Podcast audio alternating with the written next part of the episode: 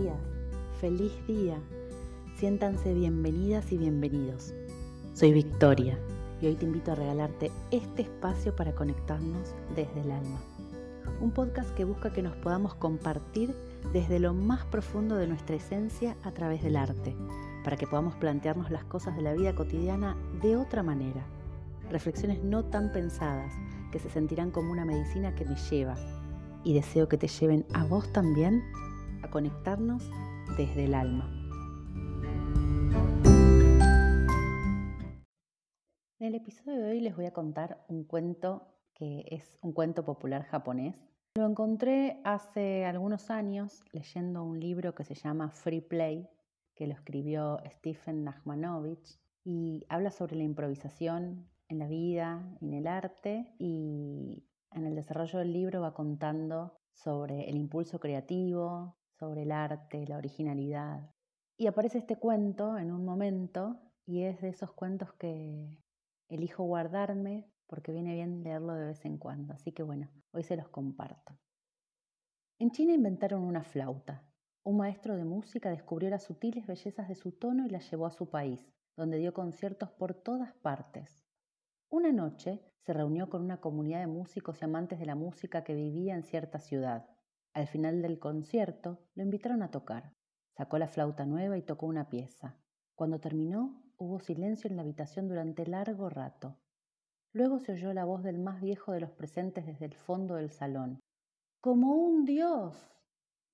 Al día siguiente, mientras este maestro hacía las maletas para marcharse, los músicos se le acercaron y le preguntaron cuánto se tardaría en aprender a tocar la nueva flauta.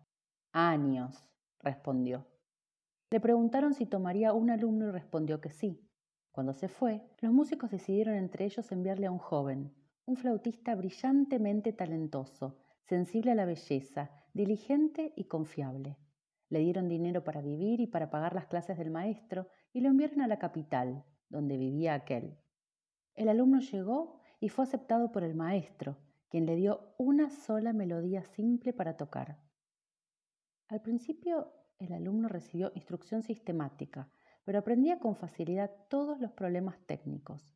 Llegaba para la clase diaria, se sentaba y tocaba la melodía, y el maestro solo podía decir, falta algo.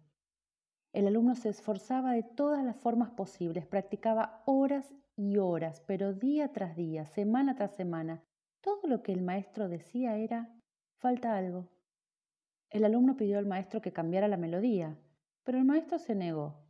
La ejecución diaria de la melodía y la diaria respuesta falta algo continuaron durante meses.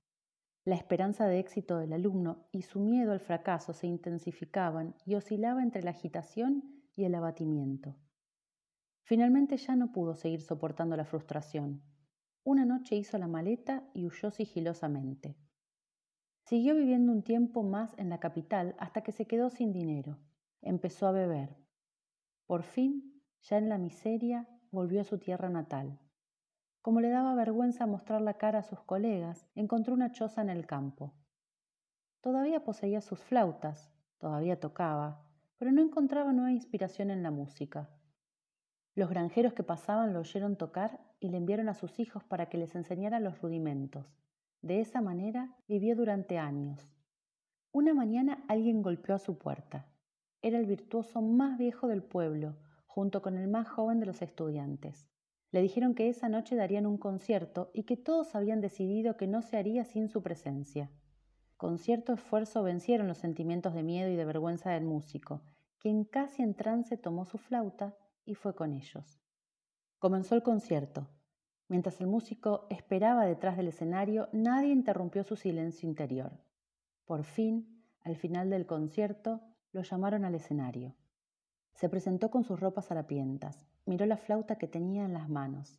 Descubrió que había elegido la flauta nueva. Entonces se dio cuenta de que no tenía nada que ganar ni nada que perder. Se sentó y tocó la misma melodía que había tocado tantas veces para su maestro en el pasado. Cuando terminó, se hizo un largo silencio.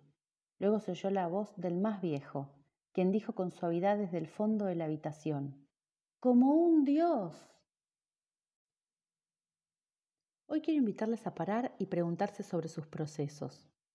Hacer una pausa, cerrar los ojos, respirar profundo y preguntarnos, ¿me está costando sostenerlos?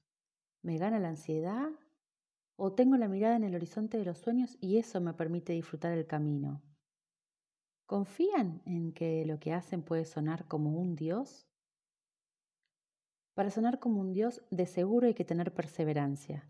Hay que aguantar momentos de frustración, etapas de ansiedad, de vuelta atrás, de desaprender para volver a aprender, de constatar si ese es el camino que me lleva a la meta y recontratar con nosotros mismos si nuestro sueño va por ahí y dar la vuelta en U cuando no es. Y también de parar cuando estamos cansados. Lo que los otros ven, lo que la fuera valora, celebra, cuestiona y hasta a veces envidia, es solo la punta del iceberg.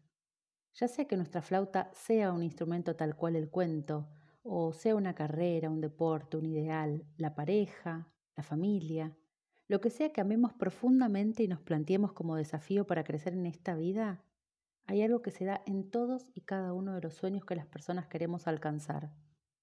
Y es que detrás de cada uno de ellos hubo y hay mucho trabajo personal, íntimo, tanto interno como externo, sosteniendo lo que apenas se llega a ver.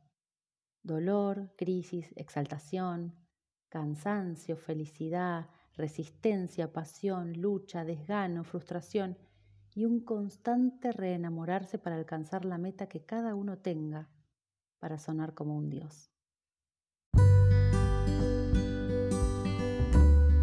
Deseo con todo el corazón que este rato que nos regalamos y compartimos te hayas podido mirar hacia adentro y hayas conectado con tu certeza interna de otra manera. Que hayas disfrutado este viaje espiritual que nace con mi voz para crecer y tomar la forma que ustedes se permitan si eligen entregarse a hacer el camino eterno y de autodescubrimiento desde el alma. Nos escuchamos y conectamos todas las semanas en este podcast para animarnos y sanar juntos.